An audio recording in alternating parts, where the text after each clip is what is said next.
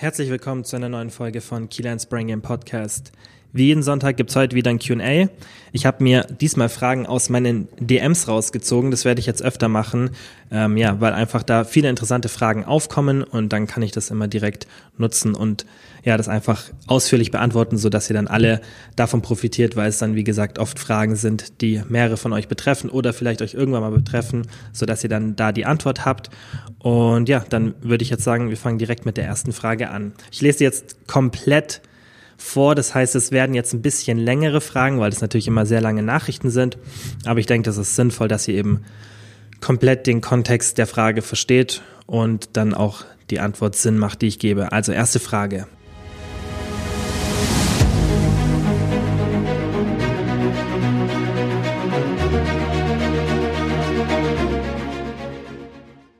Hey, ich würde total gerne seit Monaten abnehmen, aber ich schaffe es einfach nicht. Ich schaffe es nicht, im Defizit zu bleiben. Auf der Arbeit steht immer Süßes umher und wenn ich Proteinriegel auf Lager habe, dann esse ich auch mal drei auf einmal, weil ich es einfach nicht lassen kann und danach könnte ich mich in den Hintern treten dafür. Ich weiß nicht, wie ich weitermachen soll. Am Sport liegt's nicht, gerade abends bekomme ich dann immer mega Appetit. Kannst du mir helfen? Also, was die Person schon mal sehr gut macht, sie erkennt, dass ein Defizit verantwortlich dafür ist, dass man abnimmt. Das bedeutet, wenn ihr Fett verlieren wollt, dann müsst ihr weniger Kalorien zu euch nehmen durch die Nahrung, als ihr verbraucht. Das heißt, ihr müsst mehr Energie, muss der Körper benötigen, als er bekommt, logischerweise. Und dadurch entsteht ein Defizit an Energie und das hat halt eine bestimmte Höhe. Und dieses Defizit muss der Körper ja ausgleichen, weil er ein geschlossenes System ist und die Energie sich einfach immer ausgleichen muss. Das heißt, am Ende des Tages braucht der Körper so viel Energie, wie er verbraucht. Und wenn er zu wenig aus der Nahrung bekommt, dann muss er eben an die Fettreserven gehen und dieses, diese fehlende Energie ja einfach ähm, aus den Fettzellen herstellen.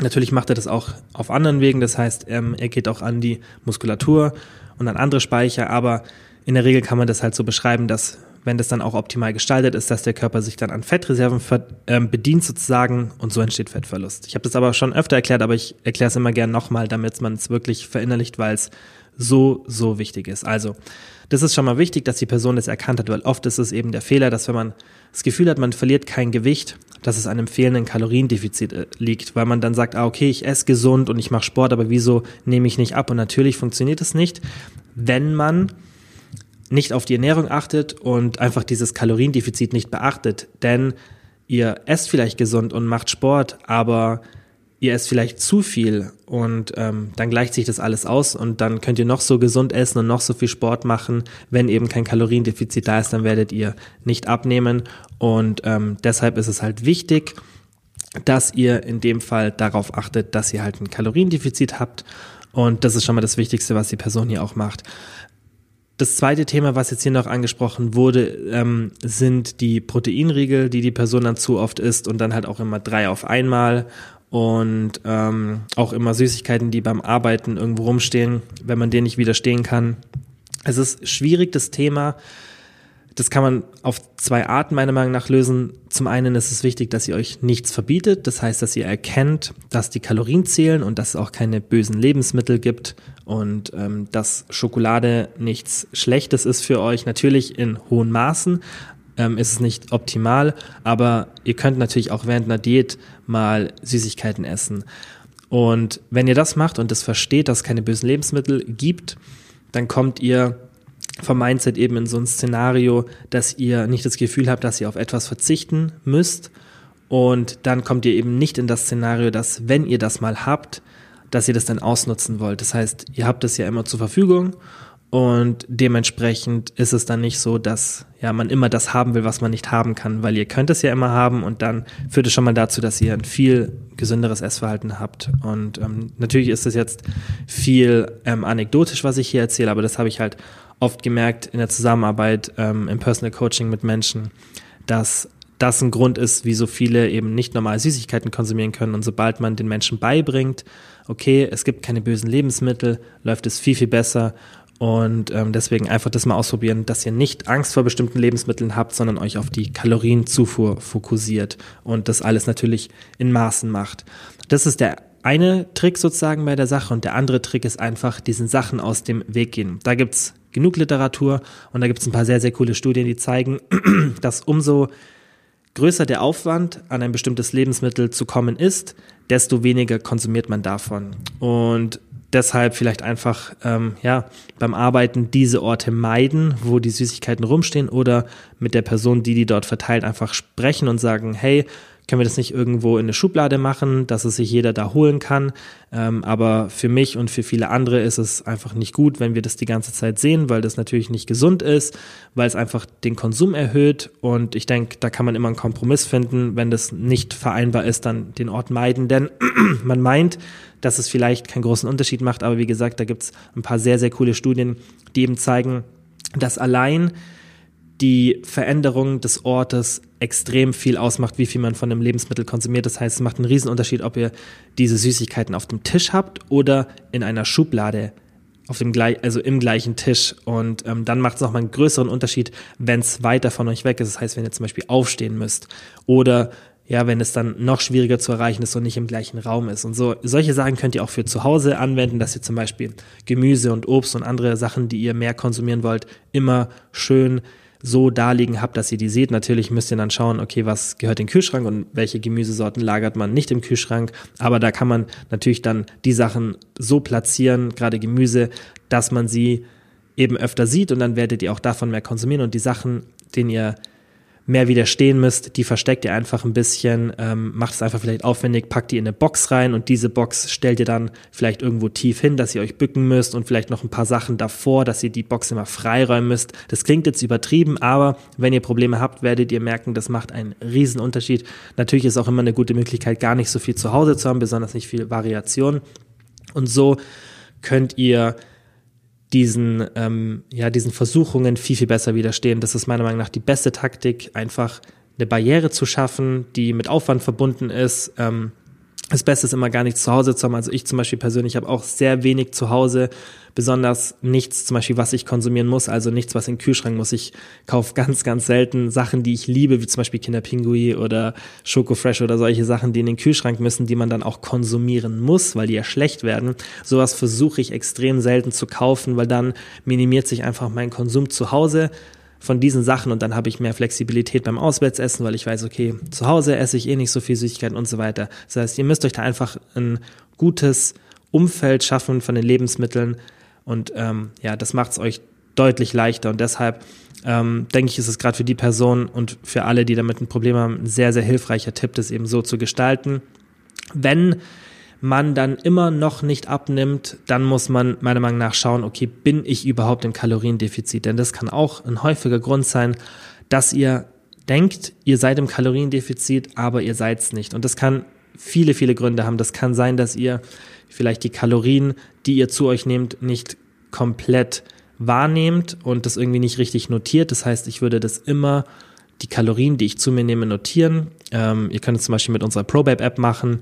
Ähm, da könnt ihr dann einfach ja die Lebensmittel in dem Tagebuch speichern und dann wisst ihr wirklich, was ihr zu euch genommen habt. Und da müsst ihr auch nicht aufs Gramm immer perfekt sein. Also darum geht's nicht. Das ist auch nicht das, was ich meine, dass ihr zum Beispiel, wenn ihr 53 Gramm Haferflocken esst, dass ihr 53 Gramm eintragt, dann tragt einfach 50 ein oder 60. Darum geht's nicht. Aber es geht darum, den groben Überblick zu behalten und dann auch wirklich zu wissen, was man an Kalorien zu sich nimmt. Denn Studien zeigen, dass wir, wenn wir die Kalorienzufuhr nicht notieren, unsere Kalorienzufuhr um 50 Prozent unterschätzen. Das heißt, ihr esst 50 Prozent mehr Kalorien, als ihr denkt. Das ist menschlich, das machen wir einfach so. Und wie gesagt, es wurde in Studien auch ähm, gezeigt, dass es tatsächlich so ist. Und wir überschätzen unsere Aktivität um 50 Prozent. Und da seht ihr schon, das, was positiv ist, sozusagen, was für uns positiv ist, da denken wir, wir machen mehr und was negativ ist, da denken wir, wir machen weniger. Das heißt, das ähm, ja, ist dann sogar noch ein doppelter Effekt, weil wir einfach denken, dass wir mehr verbrauchen, als wir verbrauchen und wir denken, wir nehmen weniger zu uns, als wir zu uns nehmen. Und da entsteht einfach ja einfach eine große Differenz und deshalb ist es wichtig, dass ihr das immer kontrolliert, dass ihr schaut, okay, ich habe mein Sportziel oder ich schaue auch, dass ich mich genug bewege, genug Schritte sammle und ich schaue auch, okay, was nehme ich wirklich an Kalorien zu mir? Wenn euch das Kalorienzählen ähm, zu viel Aufwand ist, was ich nicht meine, dass es ist, weil wenn man das mal macht ähm, und das wie gesagt auch nicht zu krass macht, nicht jede Kleinigkeit ähm, notiert, sondern einfach mit einem gesunden Verhältnis, dann ist es nicht viel Zeitaufwand, aber selbst wenn ihr das nicht machen wollt, dann müsst ihr trotzdem oder würde ich trotzdem in dem Fall einfach die Kalorien überschlagen, sodass ihr wirklich alles, was ihr esst, notiert und dann minimiert ihr einfach das Risiko, dass ihr denkt, ihr seid im Kaloriendefizit, aber ihr seid nicht im Kaloriendefizit. Und ähm, dann sollte es eigentlich auch mit der Gewichtsabnahme auf jeden Fall klappen. So, das war jetzt eine lange Antwort auf diese Frage, aber das ist mir ein wichtiges Thema und auch ein sehr komplexes Thema. Und gerade das mit den Süßigkeiten wollte ich halt ausführlich ansprechen, weil ich weiß, dass viele ein Problem damit haben, uns eigentlich ein paar sehr geschickte Lösungs Möglichkeiten gibt, wie die ich jetzt angesprochen habe, die man mit relativ wenig Aufwand umsetzen kann und die dann einen sehr großen Effekt machen. Natürlich werdet ihr dann trotzdem immer noch ab und zu der Versuchung nachgeben, aber es geht ja auch darum, einfach das zu reduzieren und gerade wenn die Person sagt, dass sie dann einfach immer das Süße, was herumsteht, konsumieren muss, das ist ganz normal. Das, ähm, das trifft die meisten Menschen, selbst die, die ein sehr gesundes Essverhalten haben. Da muss man einfach Barrieren schaffen und ähm, da einfach mit einer großen Realität an die Sache rangehen und nicht denken, dass es irgendeinen Wundertrick gibt. Ja, man muss einfach den Kontakt ähm, vermeiden und dieses aus den Augen, aus dem Sinn trifft einfach so sehr zu und wie gesagt wurde auch durch Studien bewiesen. Also zur zweiten Frage. Hallo Kilian, nur mal aus Interesse eine Frage, ohne dass ich Süßigkeiten generell irgendwie als schlechtes Lebensmittel sehe, ich integriere sie täglich in mein Leben, aber ich habe mich gefragt, ob es da auch so, sozusagen einen Unterschied gibt, dass man sagen könnte, dass manches etwas gesünder ist als anderes. Konkret. Ich esse mega gern Schokolade und da vor allem welche mit hoher Qualität, die eben neben Zucker überwiegend aus Kakao, Kakaobutter oder Haselnüssen besteht. Und ich habe mich gefragt, ob die von, von allen Bestandteilen irgendwie noch etwas mehr Nährstoffe für den Körper liefert, als zum Beispiel Lutscher oder Gummibärchen oder Chips so wie ich Kaffee auch als gesünder als Red Bull sehen würde. Okay, also in der Frage geht es einfach darum, welche Süßigkeiten besser sind als andere sozusagen, also ob es gute, süße Alternativen gibt. Und da würde ich sagen, definitiv ja. Also es macht einen großen Unterschied, was ihr als ähm, Süßigkeit erstmal anseht und dann auch, was ihr konsumiert. Denn natürlich, ähm, wenn jetzt zum Beispiel eine Schokolade mit einem sehr geringen Zuckeranteil konsumiert im Vergleich zu einer Schokolade mit viel Zucker, dann macht es natürlich einen Unterschied, weil eine Schokolade generell an sich schon ein paar Nährstoffe hat, aber mit höherem Zuckeranteil ist natürlich weniger Platz für die ähm, reine Schokolade und dann sinkt natürlich der Nährstoffgehalt. Das ist genauso wie wenn ihr zum Beispiel eine natürliche Erdnussbutter anschaut und eine, die mit Zucker und ähm, anderen pflanzlichen Fetten gestreckt ist sozusagen. Beide enthalten Erdnussbutter, ähm, aber die pure Erdnussbutter ist eben wirklich viel nährstoffdichter. Und so ist es mit allen Süßigkeiten. Ihr verschlechtert sozusagen die Nährstoffe immer in dem Szenario, in dem das Produkt einfach stärker verarbeitet ist. Und natürlich gibt es zum Beispiel bei Chips jetzt, denke ich, nicht so viele Alternativen. Sicherlich gibt es auch da etwas, aber man muss sich auch immer die Frage stellen, okay, ist es mir das wert?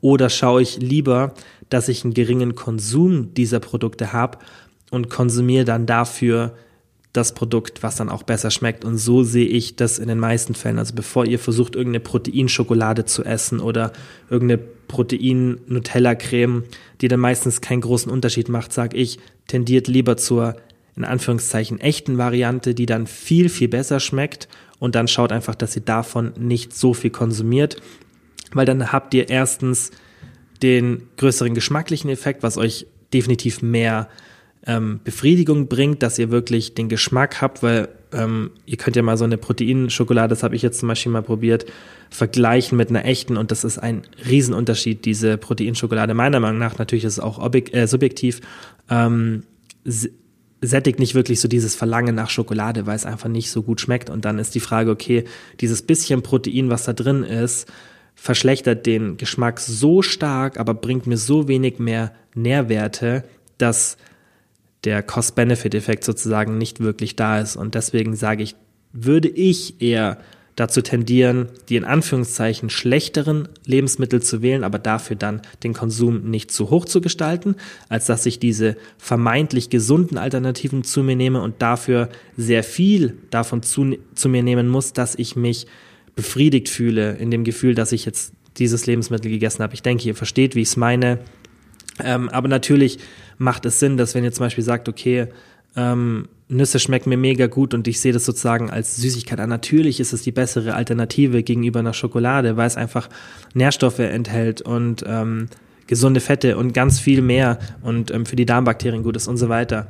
Ähm, da ist natürlich, das ist ein anderes Thema, weil Nüsse jetzt für mich ähm, ein ganz anderes Produkt sind als zum Beispiel eine Proteinschokolade. Aber wenn ihr diese vermeintlich gesunden Alternativen habt, dann sehe ich aktuell noch nicht wirklich einen Sinn dahinter. Es gibt Produkte, die mega gut schmecken und die coole Alternativen sind, aber meiner Meinung nach sind es die wenigsten. Also ich habe bis jetzt wenige kennengelernt in der Vergangenheit, wo ich wirklich sage, okay, das ist eine, eine kalorienärmere, nährstoffdichtere Version, die wirklich sinnvoll ist. Und deshalb macht euch da nicht zu sehr verrückt, schaut vielleicht einfach eher auf den allgemeinen Konsum solcher Nahrungsmittel, dass ihr den nicht zu hoch ähm, haltet und dass ihr einfach 80 bis 90 Prozent aus unverarbeiteter Nahrung zu euch nehmt und dann sind diese 10 bis 20 Prozent Schokolade, Chips oder was es auch sonst ist, gar nicht schlimm.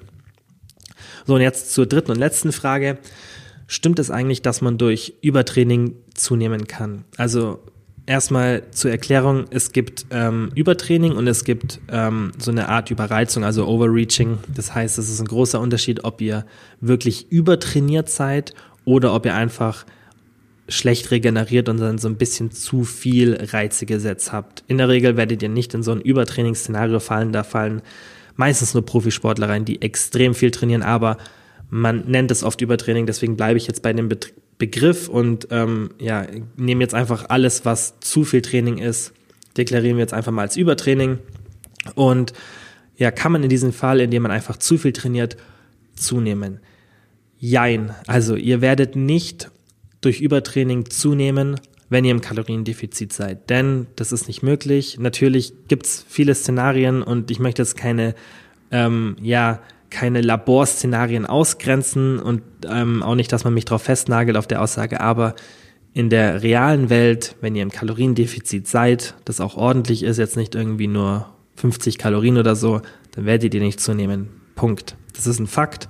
Und ähm, ja, das ist einfach Physik ähm, und das ist reale Welt. Also wie gesagt, wenn ihr im Kaloriendefizit seid und ihr seid übertrainiert, dann werdet ihr nicht zunehmen.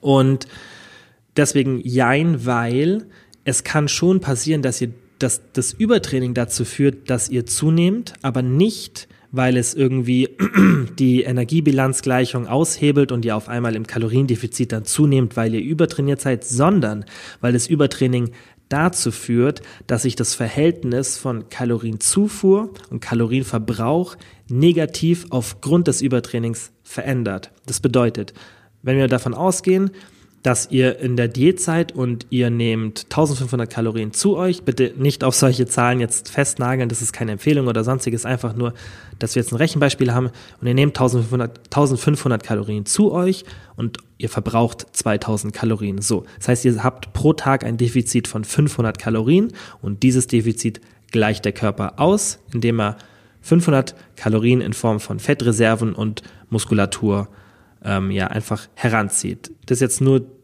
die grobe Beschreibung ähm, von einem Kaloriendefizit. So, in dem Szenario 1500 Kalorien durch Essen, durch Nahrung und 2000 Kalorien Verbrauch durch Bewegung, Sport, Rumsitzen, alles, Schlafen, alles, seid ihr im Fettverlust und nehmt ab.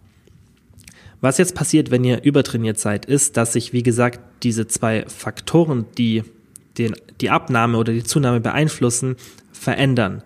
Denn Ihr seid übertrainiert, was dazu führt, dass ihr euch tagsüber viel, viel weniger bewegt. Und die größte variable Komponente im Stoffwechsel, nicht die größte Komponente, sondern die größte variable Komponente im Stoffwechsel von uns Menschen sind spontane Aktivitäten. Die nennt man SPA, also SPA im Englischen oder NEAT, NEAT. Also Non-Exercise Activity Thermogenesis ist, glaube ich, der ausgesprochene Begriff sozusagen, also Spa oder Need. Einfach merkt euch ganz kurz, das sind spontane Bewegungen. Das ist jetzt zum Beispiel, wenn ich während dem Reden gestikuliere, wenn ich meinen Mund bewege, wenn ich die Sitzposition ähm, ändere, wenn ich mir ein Glas Wasser hole, wenn ich meinen Kopf drehe. Lauter solche kleinen Bewegungen, die nicht zu ähm, Ruhephasen gehören, das heißt, in denen ihr gar, euch gar nicht bewegt, die einfach den Grundstoffwechsel beeinflussen oder Trainingsaktivität, also reine spontane Bewegungen. Ob ihr jetzt beim Supermarkt nah parkt und ähm, kaum Schritte hinmacht oder ob ihr weiter weg parkt oder ob ihr eine Rolltreppe nehmt oder keine, das sind spontane Bewegungen und die hat man ganz viel über den Tag und diese Komponente ist wie gesagt nicht die größte, aber die größte Variable. Das heißt, die kann sich am, oder die nicht kann sich nur, sondern die verändert sich auch am stärksten von Person zu Person. Und was jetzt das Übertraining macht, ist, es führt dazu, dass ihr lethargischer werdet. Und allgemein viele, viele Sachen führen dazu, dass diese spontane Aktivität sich verändert. Und ich denke, das kennt jeder, der mal irgendwie eine Diät gemacht hat oder mit Sport begonnen hat oder intensiver trainiert hat. Da werdet ihr merken, dass ihr euch so von den Energieleveln anders fühlt. Und das ist genau dieser Effekt. So, und was passiert jetzt, wenn ihr übertrainiert seid? Ihr bewegt euch weniger. Und vorhin hatten wir ja noch das Szenario mit 2000 Kalorien Verbrauch und 1500 Kalorien Nahrungszunahme. Und was passiert jetzt? Der Körper will sich eben schützen, weil der Körper will ja in der Regel kein Fett verlieren. Und dieses Übertraining ist halt so ein großer Reiz, dass ihr auch halt viel Kalorien verbraucht und der Körper fährt dann einfach eure spontanen Bewegung, Bewegungen über den Tag runter, ohne dass ihr es wirklich merkt. Ihr merkt vielleicht, dass ihr lethargischer seid, aber ihr habt jetzt nicht irgendwie einen Sensor, der euch sagt, okay, ich habe mich jetzt zu wenig bewegt. Natürlich sind dann so Fitness-Tracker ganz cool, weil man sieht, habe ich viele Schritte gemacht ähm, und dann kann man das so ein bisschen im Auge behalten. Aber wenn ihr das halt nicht macht, dann kann es dazu führen, dass ihr euch viel, viel weniger bewegt und dass euer Kalorienverbrauch von diesen 2000 deutlich nach unten geht aufgrund des Übertrainings dann verbraucht ihr vielleicht nur noch 1700 oder sogar vielleicht nur noch 1500, weil, wie gesagt, diese Komponente ist sehr variabel und die kann dann dazu führen eben, also diese Veränderung an der Komponente, dass sich das auch sehr stark auf euren gesamten Kalorienverbrauch auswirkt. So, das ist der erste Schritt, der passiert, wenn ihr im Übertraining seid, der zu einer Zunahme führen kann. Ihr verbraucht weniger Kalorien. Das heißt, das Risiko, dass ihr zunehmend steigt, weil ihr weniger Kalorien verbraucht. Das heißt, ihr könnt jetzt weniger essen. Und das zweite, was passiert ist, dass ihr mehr Appetit bekommt. Und natürlich kann man das kontrollieren, indem man, wie vorhin schon erwähnt, die Kalorienzufuhr notiert. Aber wenn ihr das nicht macht, dann kann es sein, dass ihr, ohne dass ihr es merkt, mehr esst. Und diesen Effekt, der wurde auch schon in vielen Studien beobachtet, der tritt bei Frauen etwas stärker auf als bei Männern, aber bei beiden Geschlechtern tritt er auf, dass wir aufgrund von beim Sport verbrannten Kalorien mehr essen. Das heißt, ganz grob gesagt, also ich habe jetzt die aktuellen Zahlen nicht im Kopf, aber das ist, wenn ihr beispielsweise 500 Kalorien durch Sport verbraucht, und ihr kontrolliert eure Nahrungszufuhr nicht, das heißt, ihr würdet einfach nur 500 Kalorien mehr Sport machen, dann würde euer Körper das kompensieren, indem ihr irgendwas zwischen 200 und 400 Kalorien mehr esst. Denn der Körper möchte eben nicht, dass dieses Gleichgewicht von Nahrungsaufnahme und Nahrungsverbrauch aus dem Ruder läuft und er möchte, dass es eigentlich immer auf Null ist und dementsprechend, wenn ihr mehr Kalorien verbraucht, dann schaut der Körper auch, dass er euch einfach Signale gibt, dass ihr mehr esst, dass er diese verbrauchten Kalorien wieder kompensiert. Und diesen Effekt, wie gesagt, kann man relativ gut kontrollieren, wenn man eben die Nahrungszufuhr notiert und einfach das im Überblick behält. Aber der Effekt wird immer ein Stück da sein. Mehr Sport, mehr Hunger. Ist einfach ein Fakt. Natürlich variiert das auch von Person zu Person, aber das ist ein Fakt. Und das Gleiche ähm, ja, tritt eben auch bei Übertraining auf. Das heißt, wenn ihr zu viel trainiert, dann wird es dazu führen, besonders wenn ihr halt euch sozusagen sogar übertrainiert, nicht ein normales Maß an Sport habt, sondern sehr, sehr viel, dann kann es sein, dass ihr extrem viel Hunger bekommt. Natürlich gibt es dann immer wieder Ausnahmen von Menschen, die dann in so einem Szenario noch weniger Hunger haben, aber ähm, wir wollen ja vom Durchschnitt reden und was in der Regel passiert. Ähm, ja, und in der Regel passiert es eben, dass ihr mehr Hunger bekommt. Und das bedeutet, wenn jetzt zum Beispiel, wir gehen jetzt einfach mal davon aus, dass ihr die Kalorienzufuhr nicht perfekt kontrolliert oder dass dieser verstärkte Hunger dazu führt, dass trotz Kontrolle der ähm, Kalorienzufuhr ihr mehr zu euch nehmt, weil ihr einfach nicht widerstehen könnt und einfach es nicht schafft, diese 1500 Kalorien zu halten, weil ihr so starke Hungersignale vom Körper bekommt.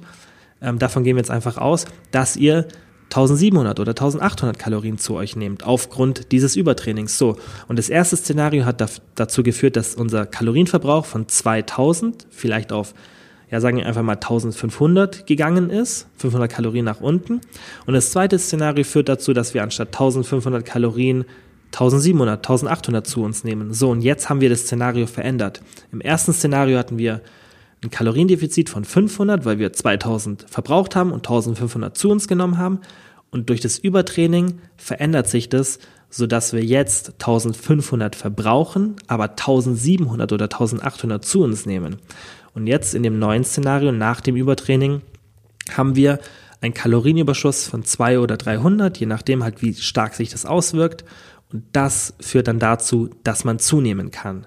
Und deswegen habe ich das jetzt auch so ausführlich erklärt, dass man das versteht, weil es ein großer Unterschied ist zu sagen, dass Übertraining zu einer Zunahme führt durch einfach durch das Übertraining. Und die korrekte Antwort ist eben zu sagen, nein, das Übertraining führt nicht zu einer Zunahme, deswegen habe ich halt auch mit Jein geantwortet, sondern das Übertraining führt zu Veränderungen der Kalorienzufuhr und des Kalorienverbrauches, was dann wiederum zu einer Zunahme führen kann. Es muss nicht der Fall sein, aber es ist halt sehr wahrscheinlich, dass sowas passiert, besonders wenn man lange übertrainiert ist. Deshalb ist es wichtig, dass man ein gesundes Maß an Sport hat, dass man nicht sechs, sieben Mal die Woche ein bis zwei Stunden trainiert, sondern macht einfach irgendwas zwischen drei und sechs Trainingseinheiten, die irgendwo zwischen ein und eineinhalb Stunden sind und dann auch nicht zu intensiv sind. Macht einfach was, wo ihr merkt, ihr erholt euch davon, ihr seid nicht dauerhaft müde, ihr habt Lust aufs Training, ihr habt Energie, ihr habt tagsüber noch Energie. Wenn ihr diese ganzen Faktoren spürt, dann wisst ihr, dass ihr nicht zu viel macht. Ähm, wenn ihr aber merkt, okay, ihr könnt euch gar nicht steigern, ihr seid ständig müde, ihr seid gar nicht motiviert fürs Training, ihr liegt die ganze Zeit nur nach dem Training rum und vielleicht auch davor, ihr habt keine Lust aufs Training, und ihr merkt, okay, ich habe extrem viel Hunger und bin auch so lethargisch tagsüber. Wenn ihr diese Faktoren bemerkt, dann ist es schon ein Zeichen dafür, dass ihr zu viel macht. Kann natürlich ganz viele andere Sachen eine Ursache sein, zu wenig Schlaf oder dass ihr allgemein zu lange zu wenig esst. Aber bei vielen, vielen Menschen sehe ich das immer wieder, dass sie zu viel machen. Und das bedeutet jetzt nicht, dass man nicht ambitioniert sein soll und dass man sich denkt, oh, okay, jetzt ist jetzt meine Ausrede, dass ich bloß zwei, dreimal pro Woche Sport mache. Ähm, das geht jetzt eher an Menschen, wie gesagt, die sechs Einheiten pro Woche haben ähm, oder die Einheiten, die sie haben, viel zu lang sind und viel zu intensiv, viel zu wenig Erholung. Und Übertraining kann auch entstehen, wenn man ähm, wenn man vielleicht nicht zu viel macht, aber sich zu wenig erholt. Und da ist wieder das Schlafthema eben so präsent. Das heißt, ihr könnt auch ins Übertraining geraten, wenn ihr fünfmal pro Woche trainiert für eineinhalb Stunden, aber jede Nacht bloß fünf, sechs Stunden Schlaf bekommt. Und ähm, deshalb darf man Übertraining nicht nur ansprechen, wenn man eine sehr hohe Sportpensum hat, sondern wenn auch das, das Sportpensum nicht zum Erholungspensum passt. Und deshalb achtet einfach drauf auf die Faktoren, die ich gerade eben genannt habe. Und seid euch bewusst, dass Übertraining sich negativ in Form von einer Zunahme äußern kann. Wie gesagt, eben durch dieses indirekte Szenario, dass es die Kalorienzufuhr und den Kalorienverbrauch einfach negativ verändert. So, es waren ähm, zwar nur drei Fragen, aber die habe ich ja alle sehr ausführlich beantwortet und ähm, ich denke, ich werde es in Zukunft öfter machen, dass ich mir DMs eben mit sinnvollen Fragen auch rausziehe, weil ich denke, gerade die Fragen, die wir heute beantwortet haben, sind Sachen, die auf viele von euch zutreffen und selbst wenn nicht, dann denke ich, hilft es euch, wenn ihr das Thema versteht, weil es kann ja mal in der Zukunft auftauchen dann ist es immer gut, wenn man schon vorbereitet ist und schon das Wissen hat, um auf die Situation entsprechend zu reagieren. Ähm, das heißt, wenn ihr Fragen habt, könnt ihr mir immer gerne auf Instagram schreiben, at Kilian Fäusle, ähm, das er natürlich mit AE. Und ähm, dann beantworte ich sie entweder so, also ihr bekommt immer eine Antwort, egal was ihr mich fragt. Und ähm, dann werde ich mir natürlich auch ab und zu mal eine Frage rausnehmen. Es bleibt natürlich wie immer ähm, alles anonym und ähm, werde die dann nutzen, um im Podcast eine richtig ausführliche Antwort drauf zu geben. Aber auch sonst bekommt ihr, wie gesagt, immer Antworten von mir. Das heißt, bei Fragen schreibt mir einfach. Ja, und dann sage ich wie immer vielen, vielen Dank an alle fürs Zuhören und bis zum nächsten Mal. Vielen Dank fürs Zuhören. Ich würde mich mega freuen, wenn ihr den Podcast abonniert, falls ihr es noch nicht gemacht habt. Und ich würde mich auch genauso freuen, wenn ihr den Podcast mit Freunden oder Familienmitgliedern teilt. Denn nur so kann der Podcast wachsen. Und ihr wisst, ich mache es hier alles kostenlos und es ist ein extremer Zeitaufwand, aber ich mache es so, so gerne. Und ihr könnt mir einfach helfen, dass diese Arbeit sich lohnt, wenn ihr den Podcast mit Freunden oder Familienmitgliedern teilt. Vielen Dank.